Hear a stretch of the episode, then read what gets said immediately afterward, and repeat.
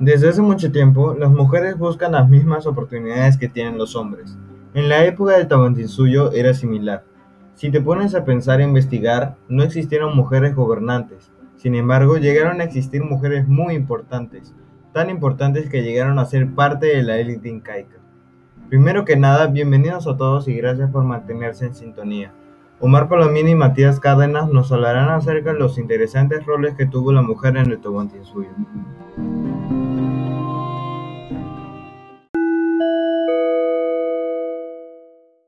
Daremos paso a nuestro compañero Omar Palomino.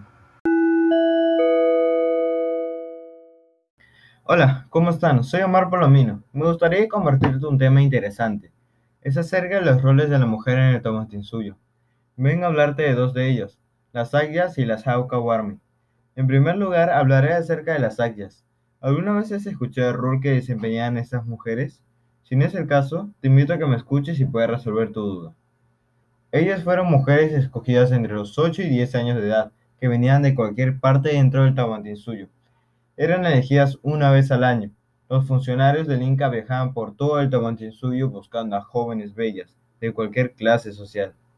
Estas mujeres eran llevadas hacia los Ayahuasi, que significa la casa de las escogidas. Era un centro de formación femenina. En estos lugares, todas las águilas eran destinadas al fomento de las actividades de redistribución. Las actividades que frecuentaban eran preparar alimentos y bebidas para las celebraciones o rituales, la elaboración de tejidos finos, entre otros. Cuando las águilas terminaban su periodo en el Ayahuasi, algunas de ellas llegaban a casarse, las demás quedaban destinadas para el culto religioso o para el servicio del Inca. A veces el Inca sacaba algunas águilas para ofrecerlas a los señores, con los que quería establecer alianzas o para comenzar a militares a su servicio.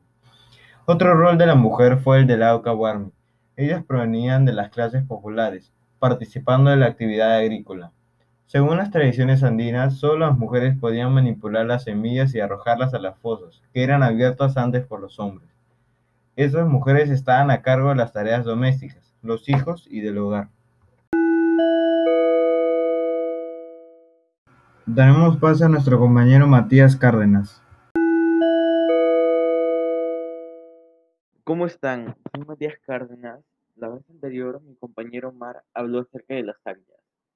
¿Qué les parece si esta vez les hablo acerca de las collas? Las collas necesitaban ser parientes del Inca para mantener la pureza de la sangre de los hijos del sol. Ella era la esposa principal. Las secundarias eran para mantener alianzas entre pueblos. Después de contraer matrimonio, se les asignaban determinadas obligaciones dentro del Estado, además de un carácter sagrado dentro del linaje de los hijos del sol, y como esposa principal del soberano, ellas vivían con muchos lujos. Contaban con muchas mujeres a su disposición. Según cronistas, podían llegar a tener hasta cinco mil. Se trasladaban en mínimas ocasiones. Si salían, las trasladaban en hamacas, y si tuvieran que andar, se cubrían con la tierra, las mantas. Algunos ejemplos de collas fueron Chimbo Urma, Mamacoraogyo, Chimbe Mamayachi Urma, Mamahuaco y finalmente la más conocida, Mama.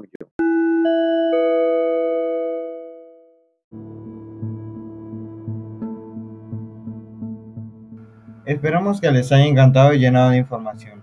Gracias por mantenerse en sintonía con nosotros.